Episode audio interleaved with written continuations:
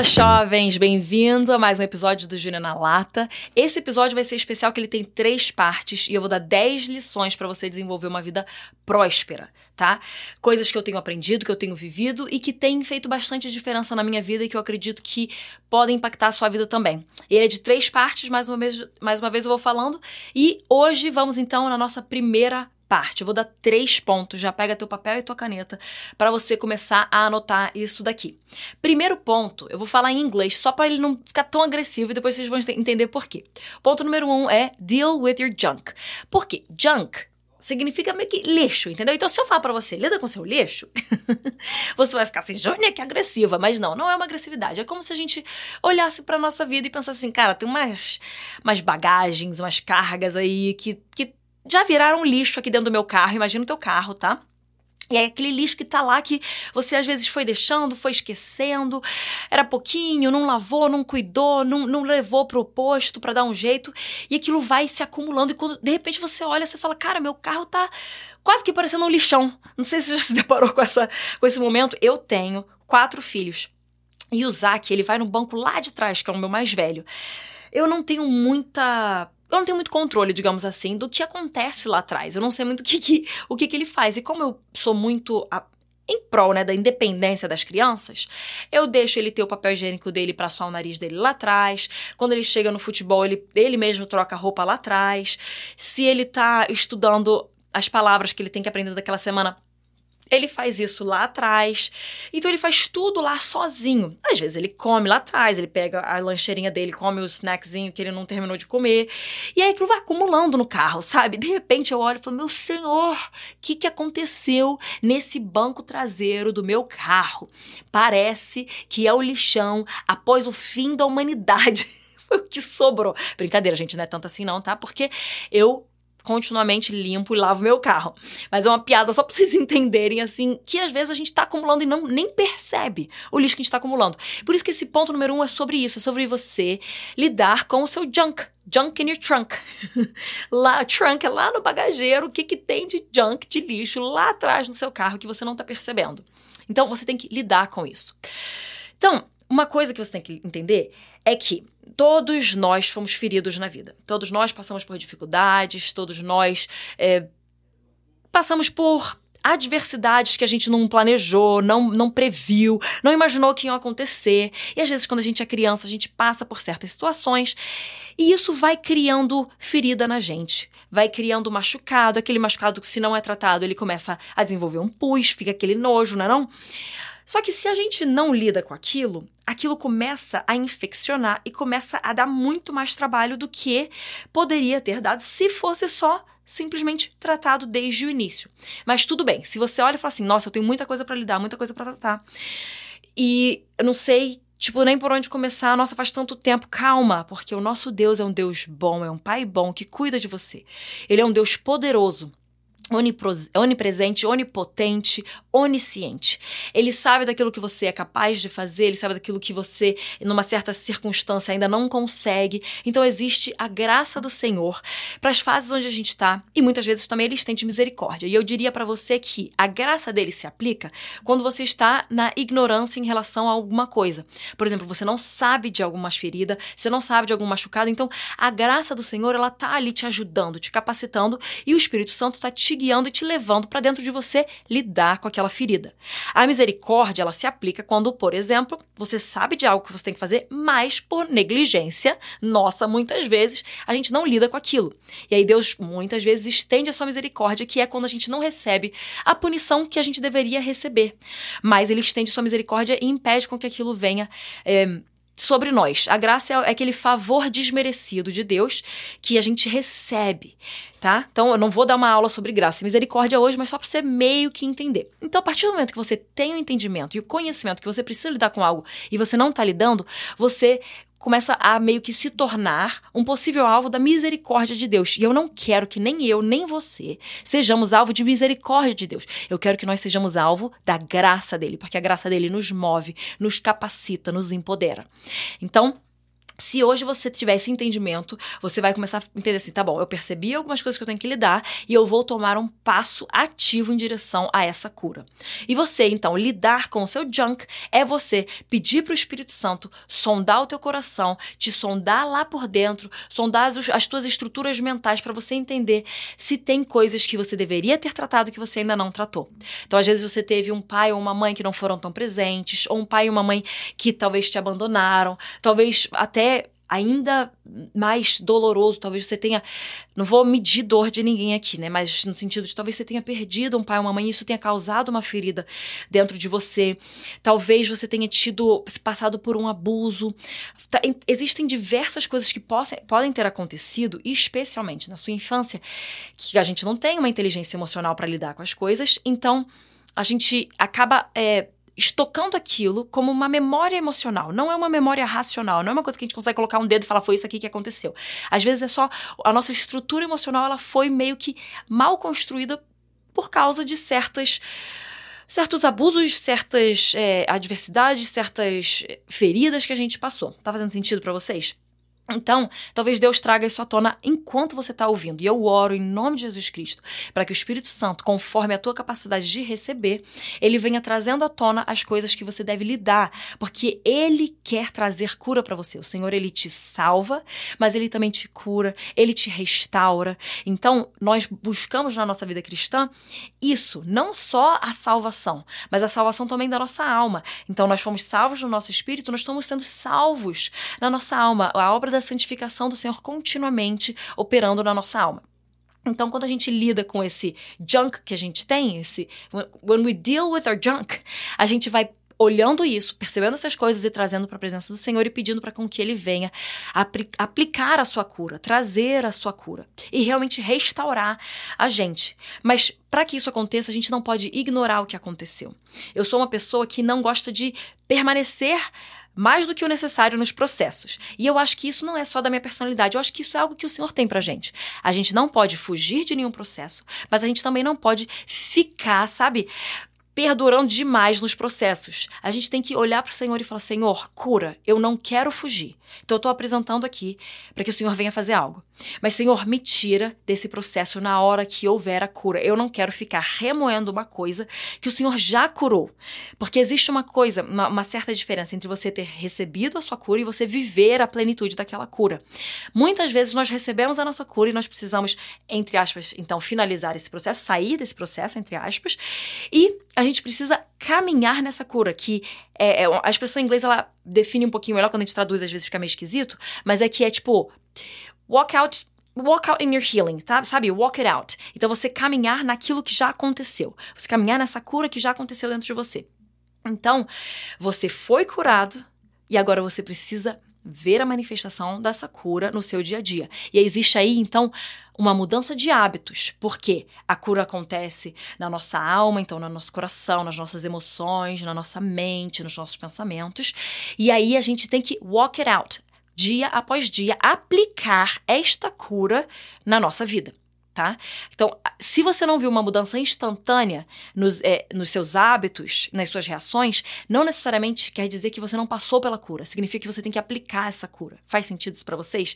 Então, é entender isso e aplicar isso. E isso vai requerer de você uma uma superação, uma vontade de seguir em frente, de seguir adiante. E você, isso às vezes dói, tá bom? Porque é você escolher sair daquele lugar de dor é meio louco, né? Porque às vezes no lugar de dor a gente tá apegado àquilo que aconteceu. E quando a gente vai sair, significa que a gente vai largar a mão, esquecer tudo, a gente vai ter que perdoar quem causou aquilo. Porque às vezes a, a nossa autojustiça é assim: eu não vou perdoar porque aquela pessoa fez aquilo comigo. Se você não perdoar, é a mesma coisa você tomar um copo de veneno achando que você tá fazendo mal pra pessoa. Quem está, na verdade, sendo afetado e quem está levemente morrendo é a gente quando a gente não perdoa. Então nós precisamos liberar perdão para que nós possamos experimentar a cura de Deus.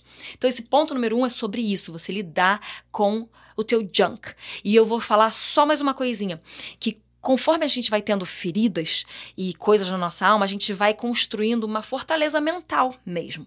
Essa fortaleza mental é uma tentativa, é uma, um mecanismo de defesa do nosso corpo para que a gente não venha experimentar a mesma ferida de novo, não venha experimentar a mesma rejeição mais uma vez. Só que essa fortaleza, ela nos impede de ser rejeitado, de sermos rejeitados, mas ela também nos impede de sermos realmente e profundamente, verdadeiramente amados. Se você não recebe, se você não corre o risco de rejeição, tudo bem, você não vai se machucar com rejeição, mas você não vai conseguir correr o risco de ser plenamente amado. Entre aspas, esse correr o risco, né? Vocês entenderam? Mas se a gente não, não se abre para a possibilidade, talvez, de uma rejeição, a gente não consegue receber o amor verdadeiro e poderoso que o Senhor quer trazer para nós.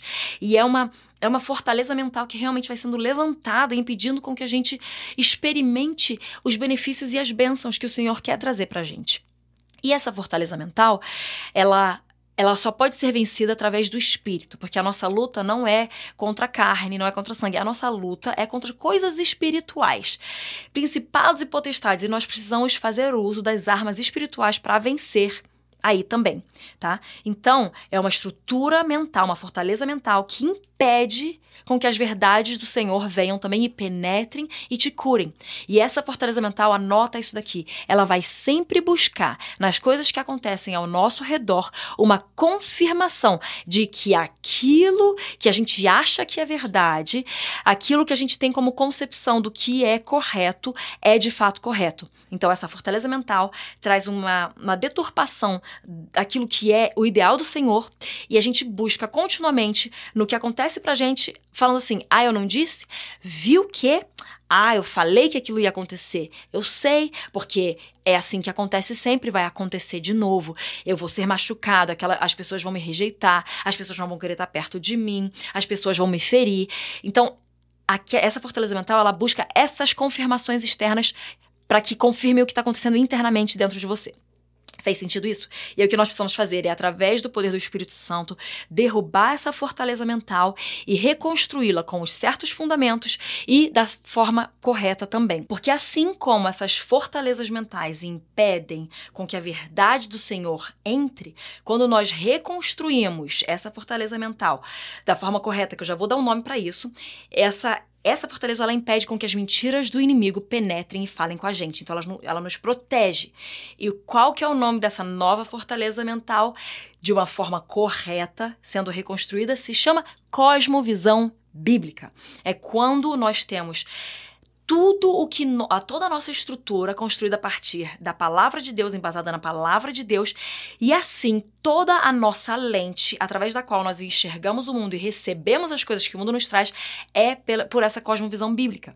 Isso protege a gente de mentiras do inimigo, protege a gente das feridas, porque a gente já está levantado forte com aquilo que o Senhor fala a respeito da gente, com aquilo que o Senhor fala a respeito dos planos dele. Então, nós precisamos destruir a fortaleza mental negativa a partir criada, né, a partir de feridas e machucados, e precisamos reconstruí-la a partir da cosmovisão bíblica, tá bom? Então, esse é o nosso primeiro ponto, deal with your junk. Segundo ponto, tenha sua identidade firmada. Nós sabemos que nós somos filhos de um pai perfeito. Então, a sua identidade não é o que você faz, a sua identidade não é o que você gosta, a sua identidade não é o que você pensa. A sua identidade é de filho e filha de um Deus perfeito, amoroso, bondoso, compassivo, misericordioso, gracioso, poderoso, onipresente, onipotente, onisciente, perfeito, Deus criador de todo o universo, de todo o céu, de toda a terra, Deus conosco, Emanuel, o princípio e o fim o Alfa e o Ômega, o príncipe da paz. Esse é o nosso Deus. Então, quando a gente fala sobre a nossa identidade, não significa que você vai buscar se conhecer, conhecer quem você é, vou buscar minha identidade, então eu estarei firmado. Não. O que você vai fazer é gastar a sua vida inteira buscando conhecer quem te criou. Quando você busca conhecer o seu Criador, você conhece então toda a criação dele. E você é a criatura que ele falou muito bom. Ele viu o mar, ele viu todas as coisas que ele criou, ele falou que aquilo era bom. Mas quando ele olhou para o homem e para a mulher, ele falou que era muito bom. Ele falou que aquilo era realmente, ele tinha chegado no ponto onde ele queria. Ele criou um homem e uma mulher para terem relacionamento com ele. E ele é um pai amoroso, ele te criou de uma forma perfeita. Você precisa entender de uma vez por todas que você é um filho amado, que você é uma filha amada. E aí você vai me dizer, Júnior, tá bom, tô entendendo. Eu não tenho que procurar mais nada. Eu sou filho, eu sou filha. Mas o que que significa ser filho? E eu vou te resumir em quatro pontos. Eu já devo ter falado isso daqui também em algum episódio meu, porque é uma coisa que eu bato muito. Essas quatro coisas, elas resumem para mim de uma forma bem, bem bem forte o que, que significa ser filho e ser filha. Você é completamente amado. Não importa o que você fez, não importa o que você vá fazer, você continua sendo amado plenamente, incondicionalmente pelo Pai. Porque Deus amou o mundo de tal maneira que entregou seu Filho para que todo aquele que nele crê não pereça, mas tenha vida eterna. João 3,16, todos nós conhecemos esse versículo.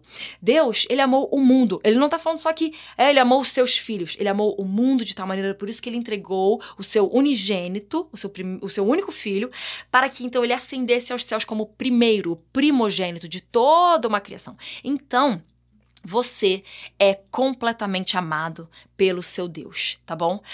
Primeiro ponto que a gente tem que entender é incondicional. Eu falo uma coisa para meus filhos, eu pergunto para eles. Eu vou falar em inglês, depois eu traduzo, tá bom? Mas eu falo para eles: When do I love you? E aí eles me respondem: Always and no matter what. E eu pergunto então: Quando que eu te amo? É importante eles entenderem isso. Eu falo: Quando que eu te amo? Aí eles falam: Sempre e não importa o que. Por quê? Aí eu falo para eles depois: eu te amo quando eu tô te corrigindo? Sim, mamãe. Eu te amo quando a gente tá se divertindo? Sim, mamãe. Eu te amo quando eu te dou pete, que é a correção em japonês? Sim, mamãe. Eu te amo quando a gente tá gargalhando e lutando juntos? Sim, mamãe. Então eles entendem que eu amo os meus, eu, eu amo cada um deles enquanto eu tô corrigindo, enquanto eu tô brincando. Não importa o que eu esteja fazendo, eu estou amando os meus filhos. Então, when do I love you? Always and no matter what. E eles ainda adicionam um forever. Eles falam always, forever and no matter what. Eles mesmos que adicionaram isso. E eu deixo eles falarem, mas é importante eles entenderem. O único amor eterno mesmo, porque quando a gente chegar no céu, todo mundo é filho, ninguém é neto de Deus, né? Meus filhos vão ser filhos dele, não vão ser mais meus filhos, mas é, o único amor perene mesmo é o do nosso Senhor. Mas eles entendem então que em terra eu amo, eu os amo, cada um sempre, não importa o que. Então, não importa o que eles façam, e em todas as situações eu continuo amando a cada um deles. Você é, segunda base aqui da sua identidade. Então você é totalmente amado, você é totalmente aceito. O filho pródigo, quando ele chega para o pai de volta, o pai o aceita. E ele vem direto dos porcos, ele vem nojento, ele vem todo zoado, todo estragado. Mas o pai o aceita, assim como o nosso Deus nos aceita, do jeito que nós estamos. Mas ele nos ama demais para permitir com que nós permaneçamos da forma como nós chegamos. Então nós somos continuamente transformados. A imagem e semelhança dele, nós fomos feitos e somos transformados cada vez mais a imagem dele conforme nós passamos tempo e contemplamos a ele, tá? Então, nós somos completamente amados e completamente aceitos, não importa o nosso passado, porque a cruz foi suficiente para pagar pelo teu passado.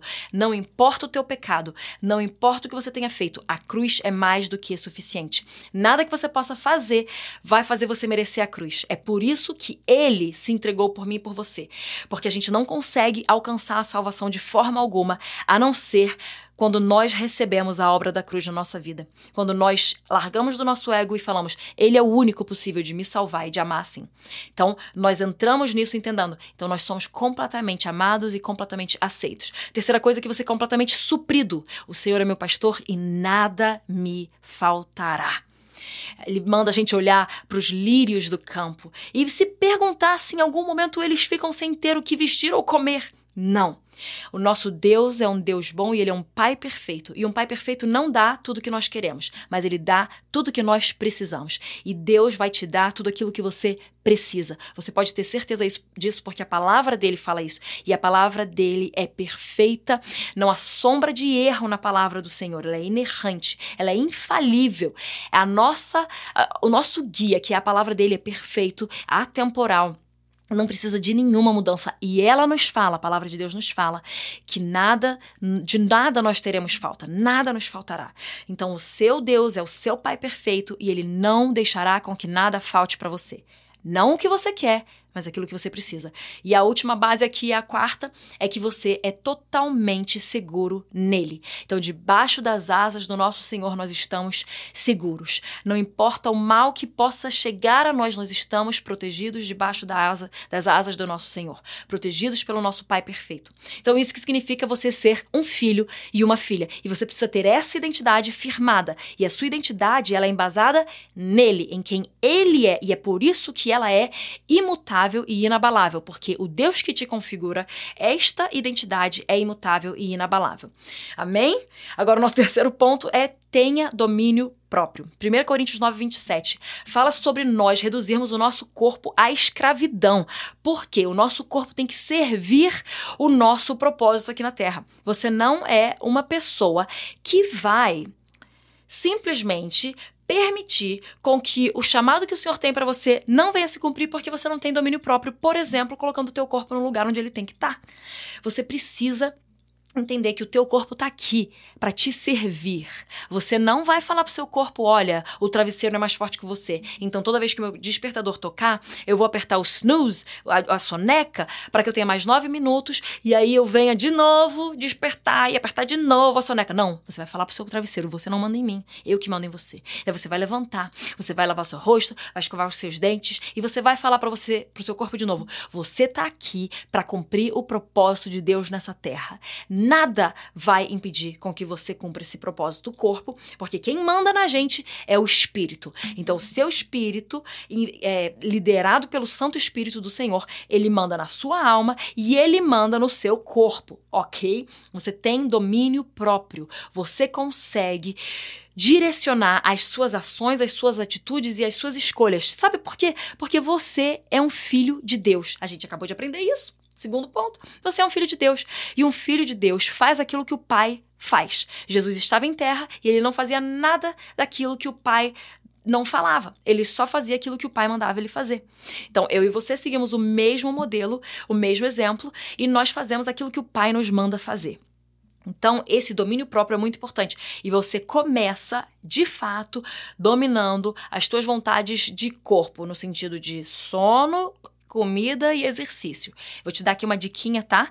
Para você estar mais saudável. Ponto número um, você precisa cuidar do teu sono, dormir bem. Não é dormir hibernar é dormir bem, as horas necessárias para você, tá? E eu vou te dar uma dica dentro disso, é por volta de 7, 8 horas. Esse é o geralzão para todo mundo, tá? Mas você pode pesquisar, vai conversar com o médico mais sobre isso, mas é por volta disso daí. É, a maioria das pessoas não precisa de mais e se você tem dormido menos, você precisa provavelmente um pouquinho mais de sono. Mas então nós precisamos dormir bem. Segunda coisa que nós precisamos fazer é nos alimentar bem. Você não vai sair desse episódio, ligar para um nutricionista e agendar uma consulta. O que você vai fazer é: eu sei o que é comer bem. Eu preciso comer colorido. Resumo, tá? Você precisa comer colorido. Então, se, se, a sua comida é muito amarela, mostra que ela não tem muitos nutrientes, tá, gente? Você precisa ter cores no seu prato. Então, você tem ali de manhã um, um, Ó, são duas coisas amarelas, tá bom? Mas o ovo e a banana, muito bons. Mas você tem uma outra fruta, é uma maçã, uma uva, uma manga, que é outra coisinha amarela, né? Mas vocês estão entendendo. É, você põe outras cores, você pode pôr um cereal, você pode pôr um iogurte, mas você busca alimentar. Você fala, cara, o que, que é que tem nutrientes? Eu vou buscar fazer isso. No almoço, eu vou ter as minhas folhas, vou ter os meus legumes, vou ter, entendeu? As minhas verduras, os meus legumes, eu vou ter um arroz, um feijão, uma carne. Os meus legumes, eles são coloridos. Tem beterraba, tem cenoura, tem abobrinha, tem berinjela. Olha quanta cor você já tem aí. Então, você vai olhar para o seu prato sempre buscar compor ele de mais cores. Isso aí já vai te ajudar muito. E vou te falar outra coisa: doce. Não coma tanto doce. E, e, muito doce é um doce por dia já é bastante doce, tá, gente? Devo dizer isso para vocês. Se você não tem o entendimento do que é muito doce, já tô te dando uma dica que um doce por dia já é muito. Se você come doce todo dia, começa a tentar reduzir para pelo. Se você come mais do que um doce por dia, tenta reduzir a um por dia. Aí depois você vai começar a reduzir para um por semana. Depois você vai começar a reduzir para um doce a cada duas semanas, até você chegar a um doce por mês, porque você não precisa do doce. Você, o açúcar que você precisa, saudável para o seu corpo, está dentro da fruta, se chama frutose. Esse açúcar é bom para você, tá, gente? Não fica tentando colocar donuts e, e chocolate e o que? Bala, pelo amor de Deus, gente. Não vamos fazer isso. A gente vai nutrir o nosso corpo. Você não vai fazer, ah, para emagrecer. Não, você vai fazer para você nutrir o seu corpo. Porque o O seu corpo é o seu escravo, o seu corpo é o seu servo para cumprir com o chamado e o propósito que Deus tem para você cumprir aqui na terra. E você não vai deixar com que esse chamado te passe porque você não está cuidando bem do seu corpo, porque você não está tendo domínio próprio. Então você precisa aprender a cuidar do seu dia, a cuidar daquilo que você escolhe. Você tem o Espírito Santo do Deus vivo habitando dentro de você e ele te instrui, ele te ajuda a tomar as decisões certas. Esses foram os nossos três pontos de hoje. A gente tem mais dois episódios. Compartilha com alguém que você sabe que vai ser abençoado. Nós nos vemos no próximo episódio do Juliana Lata. Um beijo.